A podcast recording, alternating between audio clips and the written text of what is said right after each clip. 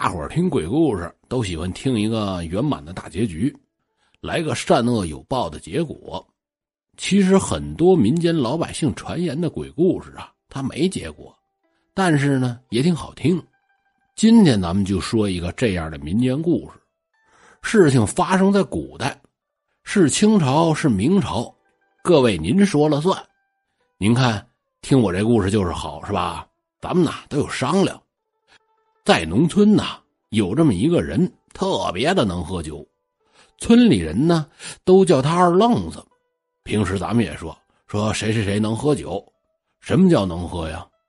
不是说一喝喝二斤，喝完就开始耍酒疯、打架、骂大街，跟医院再躺几天，这样的不叫能喝，这叫瞎喝。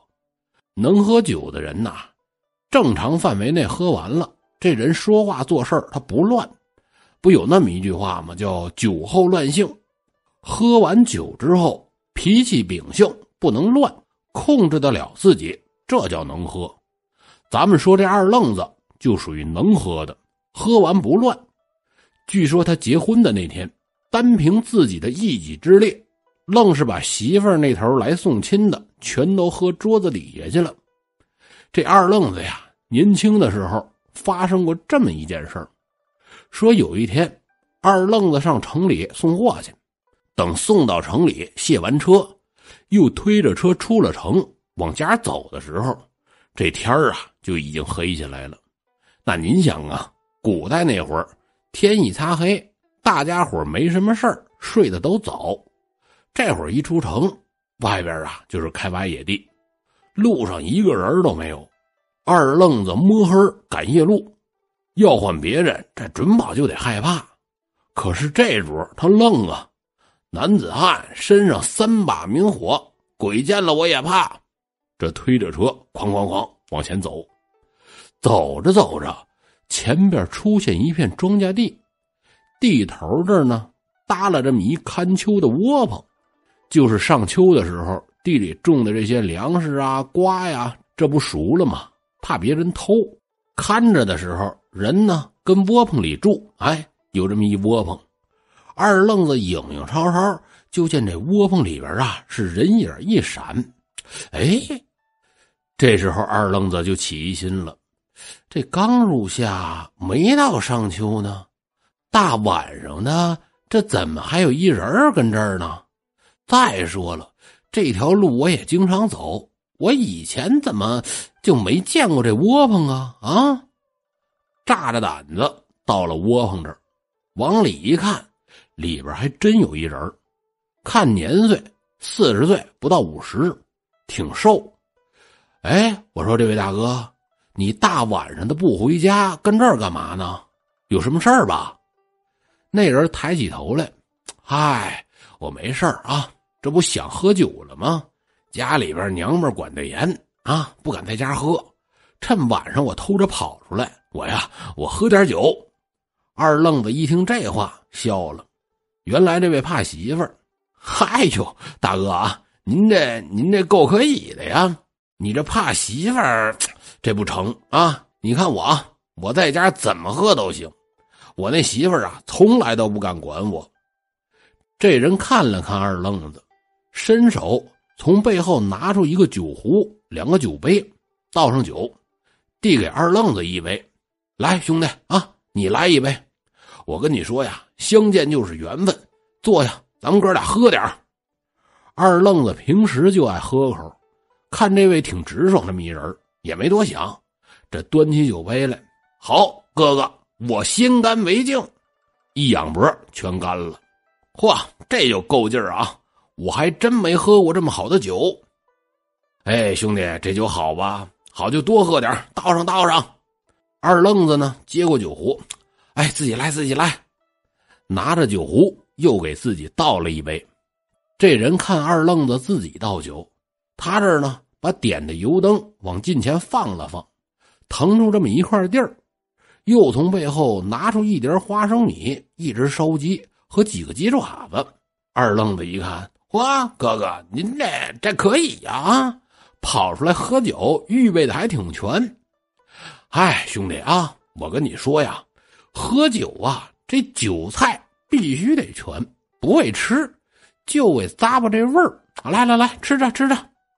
二愣子心里就琢磨：哎，这位可忒讲究啊！这年头，庄户人家过年也吃不上烧鸡呀！啊，嗯，没错，这位呀，肯定是从城里来的。这有吃有喝的啊，我这不赚了吗？二人是推杯换盏，转眼间呐，这酒可就喝不少了。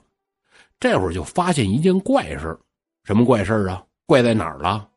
就是这酒壶，这不喝了半天了吗？可里边的酒怎么也倒不完，每回拿起来倒酒，晃悠晃悠，都感觉里边啊还有不老少呢。这酒壶的个头不大，还挺能装，你这不奇怪吗？眼见这点下酒菜也都吃没了，二愣子感觉自己这酒劲儿可上来了。怎么着？今天我还头晕了？往常喝酒我也没这事儿啊。二愣子放下酒杯，打了个酒嗝。哎呀，我说老哥呀，你这酒可真厉害啊，能把我都喝高了。我我我跟你说啊，我在这十里八乡的啊是有名的能喝酒。从来就没喝多过，今天呢，我服了，我认怂。那人呢一笑，摆摆手，哎，我说兄弟，今天呢我也喝的高兴啊。我那媳妇不让我喝酒，看见我喝酒，他就打我。这有你陪着我喝，我心里高兴。来，再喝一个。二愣子又倒了一杯酒，老哥，咱爷们喝酒还能让人管着了？老爷们就不能怂，媳妇不听话呀，该打就得打。哎呦呵，兄弟，你说的对啊，我回去就打他去。这会儿这就酒壮怂人胆了，二人是越说越投机，越聊越尽兴，有种英雄惜英雄，相见恨晚的感觉。最后二人决定拜把子，结为异姓兄弟。这二位在地头堆了一堆土，又摸黑啊。找了三根细一点的玉米杆拿煤油灯点着，插在土堆里，这就当香了。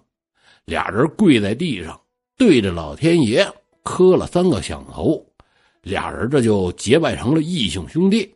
这人跟二愣子就说：“我说兄弟啊，我肯定是比你岁数大，我当哥哥的，我送你一个礼物。”伸手就从怀里掏出了一块翠绿的玉佩。来，兄弟，这个给你啊！这是我随身带的玉佩，上边啊还有我的名字，这就递给二愣子了。二愣子一瞧，好家伙，这这也太贵重了，哥哥，这我不能要。嗨，让你拿着，你拿着，这硬把玉佩塞到了二愣子手里。二人相对而坐，接着又开始喝酒，没多大功夫。二愣子就感觉是晕晕乎乎，困得不行了，最后实在坚持不住，躺下就睡下了。这一觉也不知道睡到了什么时候，就感觉是一阵冷风吹过，二愣子机灵一下给冻醒了。睁眼一看，这会儿天都亮了，看着自己倒在田间地头上，枕着地笼睡了一宿，又看看旁边呢。还扔着昨天晚上吃剩下的鸡骨头跟一个空酒坛子，自己手上呢还拿着一块翠绿的玉佩。哎呀，我想起来了，我是昨天赶路，半道上跟人家喝酒来着，后来还拜了把子。这玉佩是我大哥送给我的。哎，我大哥呢？怎么没人了呀？不是地头有个窝棚吗？怎么也没了？我大哥搬家走，他也不说一声。二愣子揉了揉发懵的脑袋，这就说想要起身跟旁边找一找。刚一起来，就看到不远的地儿有这么一块墓碑。仔细一瞧，墓碑上刻的名字，愣住了。怎么了呀？